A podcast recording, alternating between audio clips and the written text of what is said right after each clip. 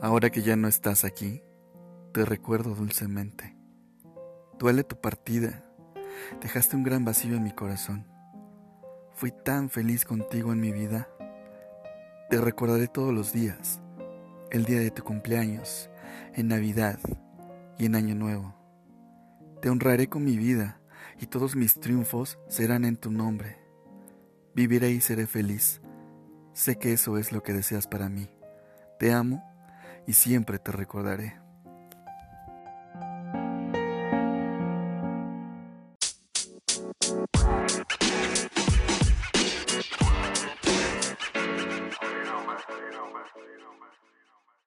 Día de hoy tenemos un tema un poco complicado, un poco difícil, un tema eh, que pues muchos no quisiéramos pasar por ahí, pero forzosamente tenemos que pasar todos por esa situación, aunque pues obviamente no es algo que deseemos, no es algo que nos guste, pero pues desafortunada o afortunadamente depende de cómo lo veas, es que tenemos que hay que pasar por ahí, ¿no? Eh, y el día de hoy tenemos, decidí eh, para tocar, poder tocar este tema, decidí invitar a una especialista. Ella se llama Silvia Marmolejo, es una amiga de hace muchos años, la conozco desde hace muchos años, es una de mis mejores amigas, tengo el honor de considerarla, de considerarla, perdón, una de las mejores amigas que tengo en la vida. Con ella siempre cuento, cuando algo pasa en mi vida siempre, siempre acudo a ella y ella siempre está ahí para apoyarme. Y además que bueno, ella es psicóloga, ella es psicóloga y se especializó en tanatología, en duelo. Entonces, pues, ¿quién más que un profesional, una persona experta en el tema pueda apoyarnos a saber cómo poder enfrentar y cómo poder sobrellevar este tema tan difícil que es el duelo? Entonces, pues con ustedes está Silvia Marmolejo, el día de hoy está aquí para apoyarnos y sumarnos todo el valor que pueda con sus conocimientos y con todos los comentarios que el día de hoy nos hace abre bien tu, tu, tu, corazón, abre tu mente y recibe toda esta información que es dedicada especialmente para ti. Comenzamos.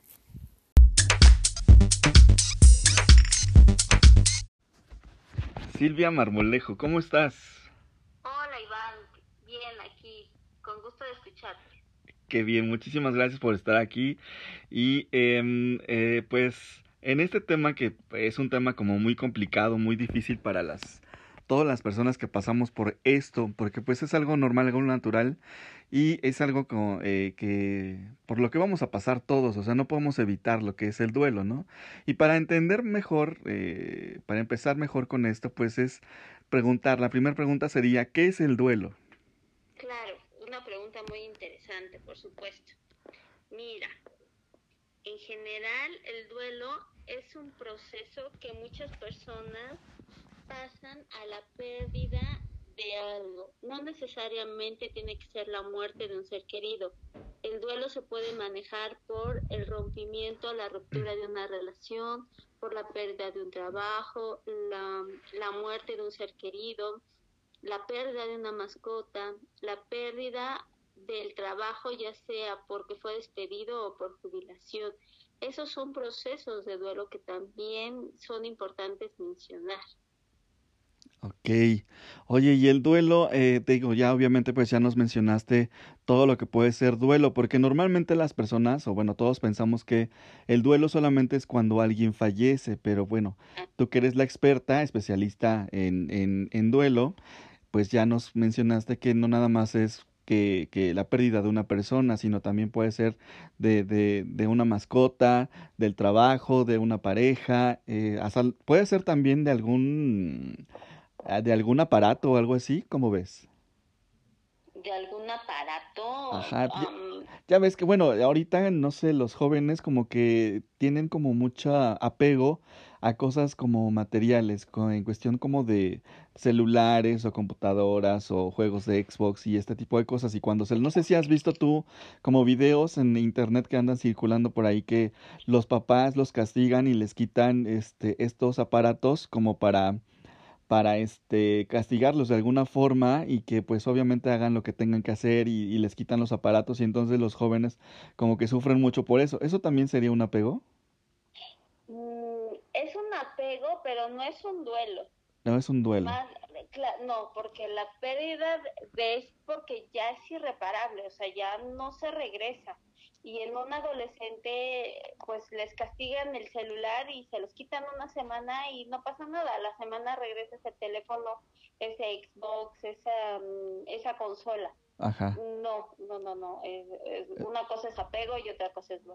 Ok, entonces, con respecto al apego, el apego no tampoco puede ser como a las personas, o digo, estoy haciendo como preguntas, eh, a lo mejor tontas para ti que eres especialista, pero creo que las mejores entrevistas son las que uno no sabe nada y así le sacas toda la información posible a la persona que lo sabe todo. Entonces, en este caso, pues yo no sé nada al respecto, por eso es que te pregunto este tipo de cosas. O sea, el apego, eh, nos dices que no es lo mismo que un duelo, pero en cuestión de las personas, cuando alguien fallece, que, que teníamos como mucho apego con esa persona, eh, obviamente afecta, ¿no?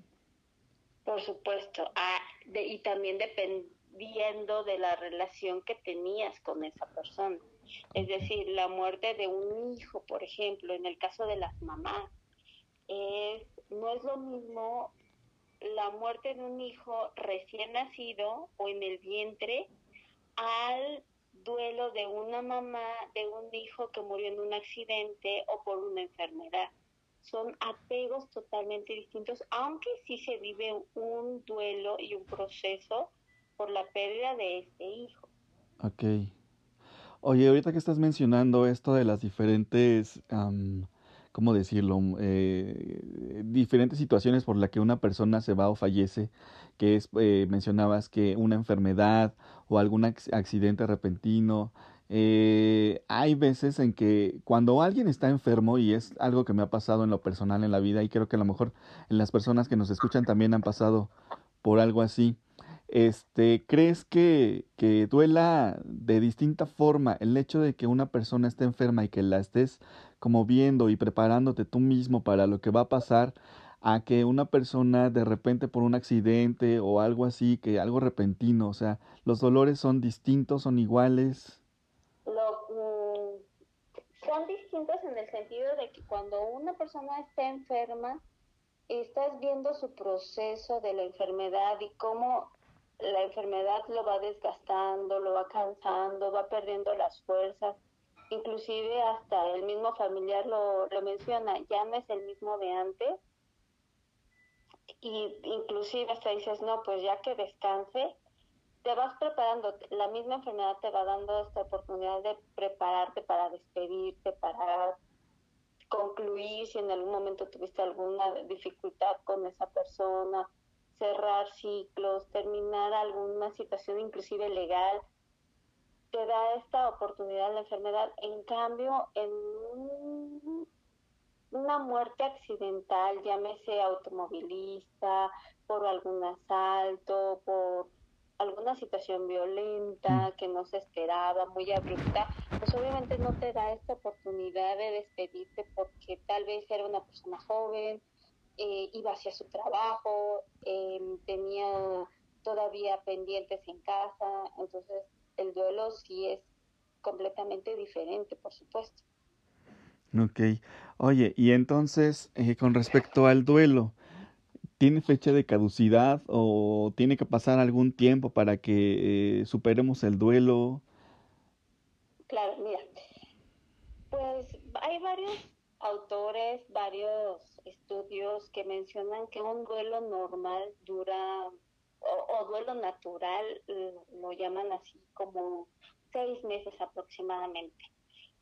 Pero yo a veces en consulta, pues veo que les cuesta un poquitito más de tiempo, hasta nueve meses, inclusive un año, pero es más por esta parte del apego. ¿Quién era la persona que falleció? ¿Qué significaba para esa persona en, casa? por ejemplo, una mamá, qué significaba para esa familia la mamá, si era el sostén de la familia, si era la, la que iba, venía, traía, compraba y de repente dejar de hacer todas esas actividades y dárselas y dar el mando a otra persona, pues sí pesa un poquito y el proceso de duelo es un poco más lento, el cariño que va incluido también, qué significaba esa persona en la vida de las de las personas que perdieron, o por ejemplo si, si era un hijo, si era un hijo prematuro, por ejemplo, el duelo va a ser totalmente diferente para esos papás que recién acaban de perder al bebé,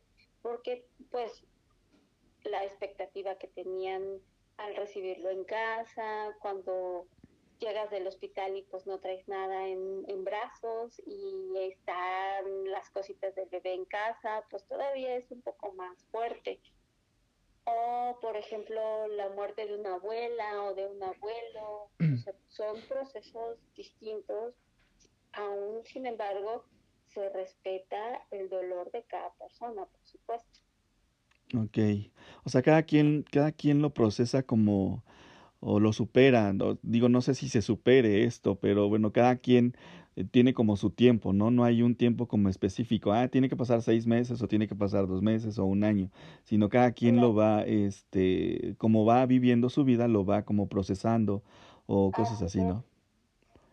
Ok. Oye, y con respecto a eh, el duelo es, es una depresión. No, es un proceso natural a la pérdida de un ser querido. Llámese lo que sea. Te digo que hasta una mascota, una persona que adoraba a su perro, a su gato, también va a sentir tristeza por la ausencia de esa mascota y se va a sentir triste. No es lo mismo sentirse deprimido que sentirse triste. La tristeza es por, por la pérdida recién al al ser querido. No es, no es lo mismo una depresión. La depresión se tiene que diagnosticar mediante una prueba psicométrica y esa la da un psicólogo o un psiquiatra. Y ahí en esa prueba se valorará si la persona está deprimida. Pero tiene que haber ciertas características. En el duelo en sí como tal se maneja mucho lo que es tristeza. ¿Por qué? Porque hay llanto, hay enojo, hay molestia, hay irritabilidad, hay este, ira, o sea, hay varias emociones que se van manejando durante este proceso. Y eso es normal porque acaba de perder a alguien. Ok.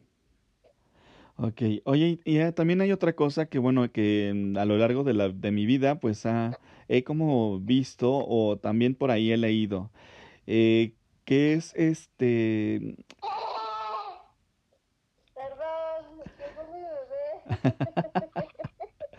¿Tu bebé? Sí. Ah, Tú síguele. Ok. Este, bueno, también ella que participa en la entrevista, ¿no? Ahorita la vieja entretuvo.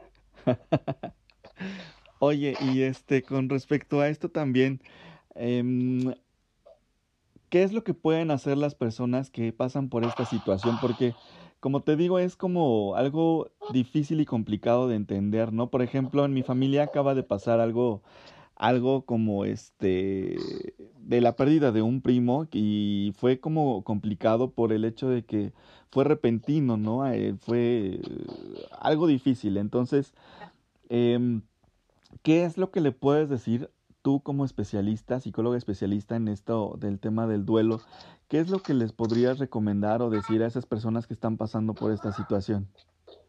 Bueno, que de entrada, obviamente la, la sensación de impotencia es normal, pareciera como como repetitivo, pero es normal sentirse impotente, incapaz de haber sabido que iba a pasar, como el de, ay, si yo hubiera sabido, pues no salgo, si yo hubiera sabido, pues no le digo que, si yo hubiera sabido, este, le hubiera dicho que lo quería, o sea, esos sentimientos que los llamamos sentimientos de culpa son normales. Lo que se puede hacer, pues siempre es recomendar ir con un especialista, que el especialista platique con ellos, y que vayan y tomen terapia para tener un tratamiento y que esta persona sane emocionalmente para tener paz interior y poder procesar su duelo de la mejor manera. Ok. Oye, y esto de también, hazte cuenta que, por ejemplo, si han pasado muchos años, muchos años, en que la persona falleció o en que a lo mejor la mascota falleció y todo eso. Y aún la persona está sufriendo de la misma forma eh, del primer día, por ejemplo, esa persona eh, ya está mal psicológicamente o, o qué, porque digo, hay, hay muchas personas que pues han pasado muchos años en que perdieron a ese ser querido y aún siguen sintiéndolo con la misma, de la misma forma, como si hubiera pasado en, en, en el día en que están viviendo. Eso se llama duelo patológico y bueno, ahí es cuando ya hay ya ha pasado más de un año y la persona le sigue llorando como si hubiera sido ayer, ¿no? Eso es a lo que te refieres. Ajá, sí. sí, y ahí sí se tiene que tomar terapia, o sea, y se tiene que valorar, que era lo que te digo, con un, una prueba, eh, con una valoración psicológica y en ocasiones psiquiátricas, sobre todo por la dimensión que significó esa persona en su vida y lo que pudo haber vivido la persona con la persona que falleció. Pareciera como que enredado, ¿no? Pero es muy importante el vínculo que tenía la persona que falleció con la persona con la que se quedó. Es decir, en muchas ocasiones, te lo pongo de un ejemplo, las personas que tienen muchos años de casados y que pierden a su pareja y que no se vuelven a casar y que cada día los recuerdan y los recuerdan y lloran y lloran y lloran y lloran y pareciera que no lo ha podido olvidar. Eso, y pasan dos años, tres años y sigue llorando y lo sigue y le sigue guardando este luto, ahí sí ya hablaríamos de un duelo patológico, pero debe de haber otras características. Y eso ya lo tiene que ver un especialista. Ok. Porque sí son, son muy marcadas, o sea, sí son muy marcadas. Ok. Oye, ¿y qué es lo que duele? ¿La muerte o lo que voy a hacer yo sin esa persona? Ambas. O sea, la ausencia, el extrañar a la persona y lo que significaba esa persona en tu vida. Porque somos seres egoístas por naturaleza. Un bebé que está mamantando, le quitas el, el seno, pues obviamente va a llorar porque le estás quitando lo que le está dando placer. Es lo mismo para una persona que acaba de perder a un, a un ser querido. le estás quitando algo que para él era importante. desde el egoísmo sí duele, por supuesto, pero también en la parte afectiva, lo que significaba para él en su vida. Ajá.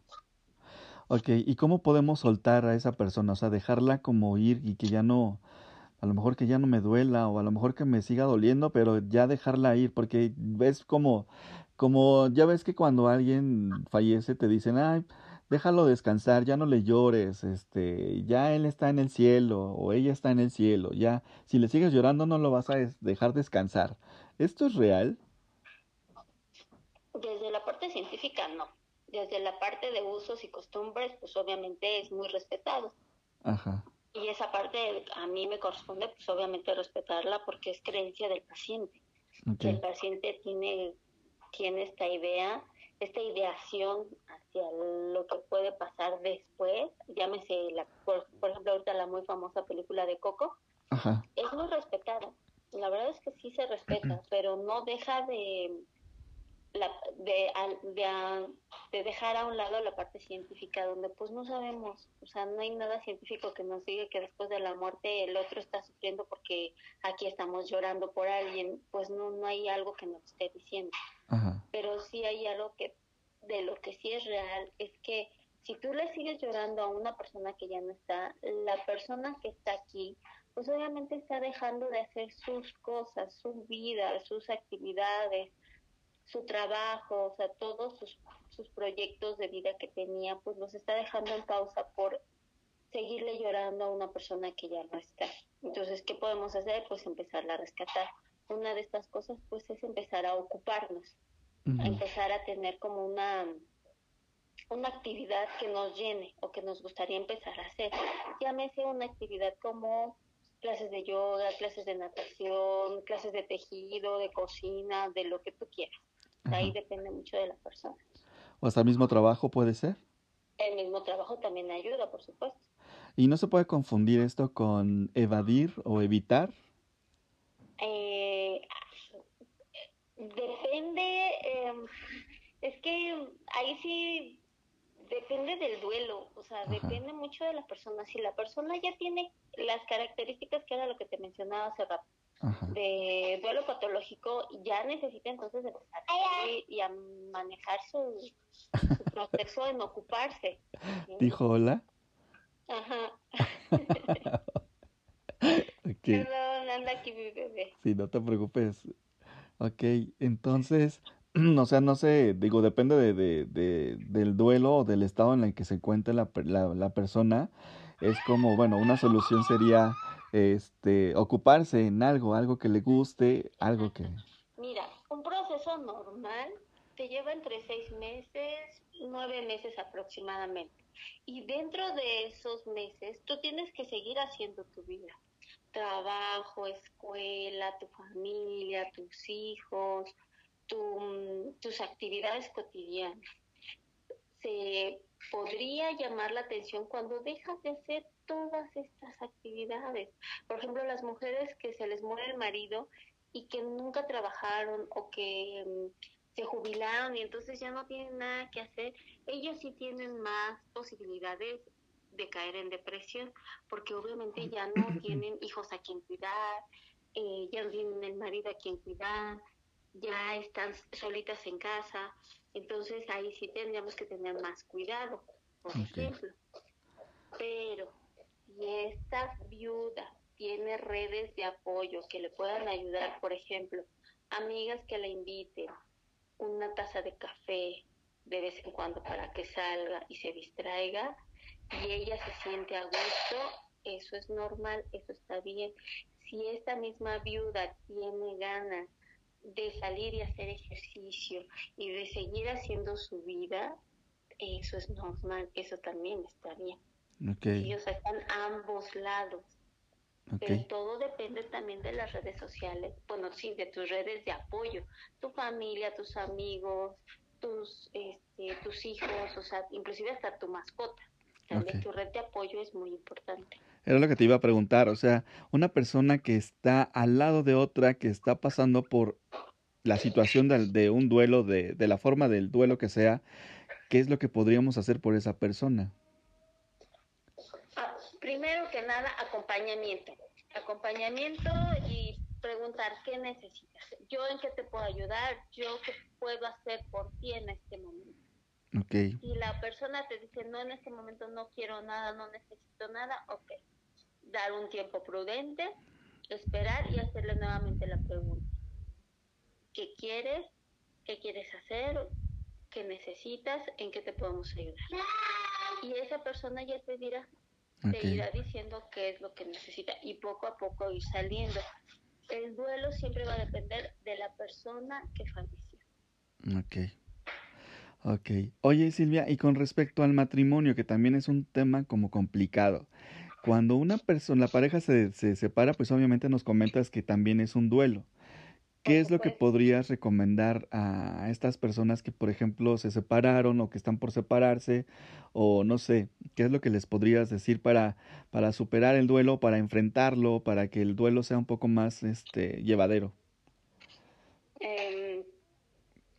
A la persona que recién se está separando, punto número uno, no está sola o solo. Siempre hay alguien que está con él sus amigos, su familia, eh, quien sea.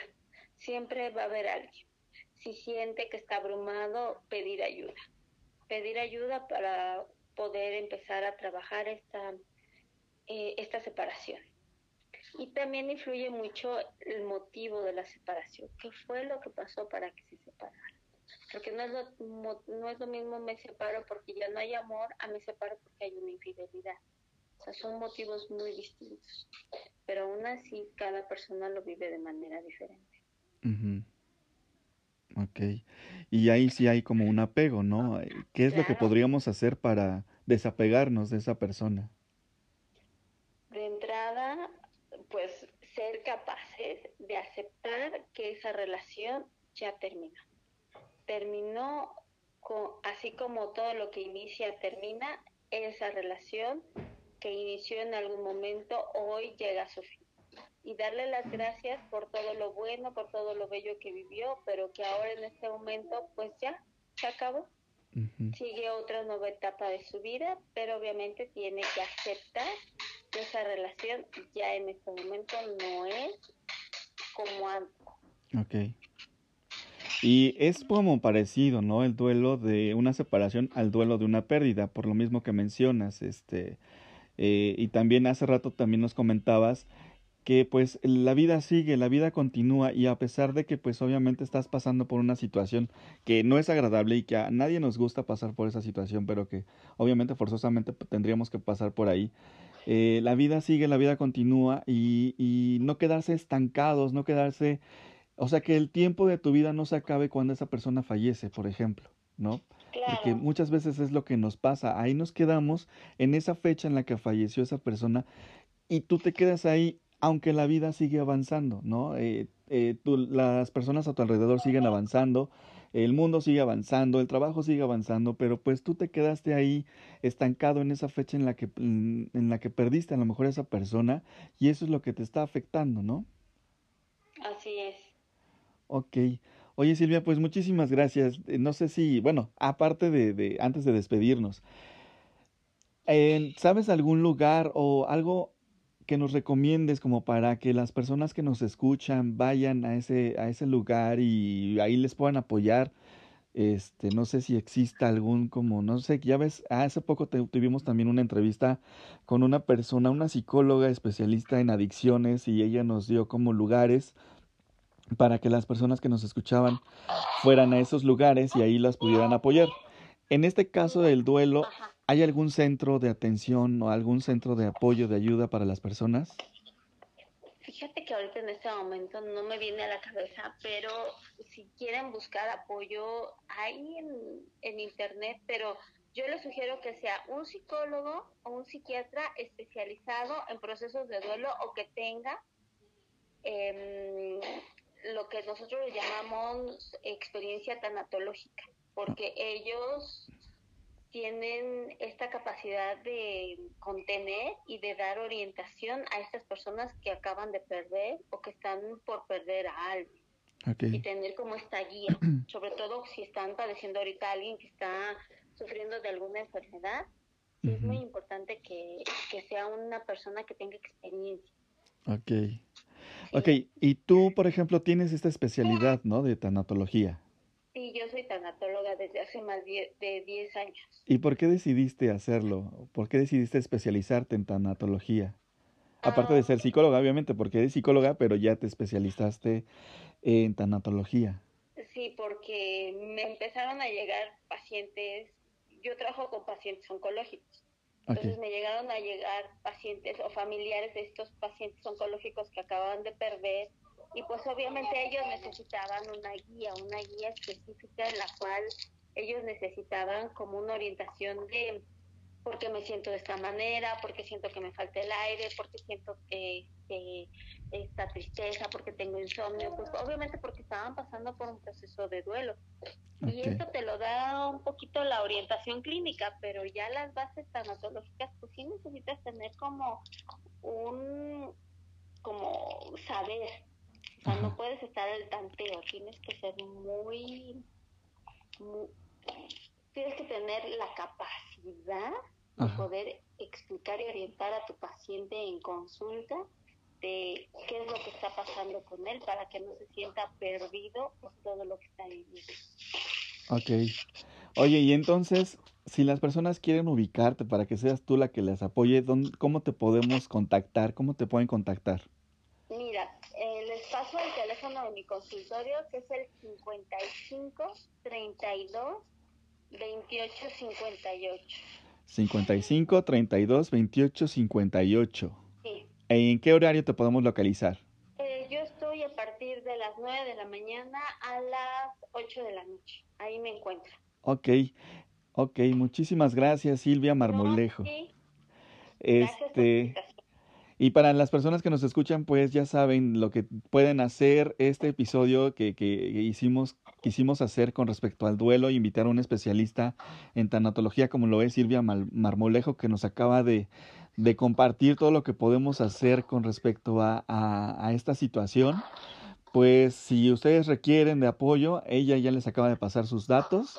Y este, pues muchísimas gracias por escucharnos y espero que les haya gustado. Compártanlo con una persona que haya, que esté pasando por la misma situación o, o no sé, una enfermedad o algo así, para que esa persona eh, pues escuche estos consejos, esto que, que Silvia nos acaba de compartir con todos, para todos ustedes. Muchísimas gracias y nos escuchamos en el siguiente audio. Bye.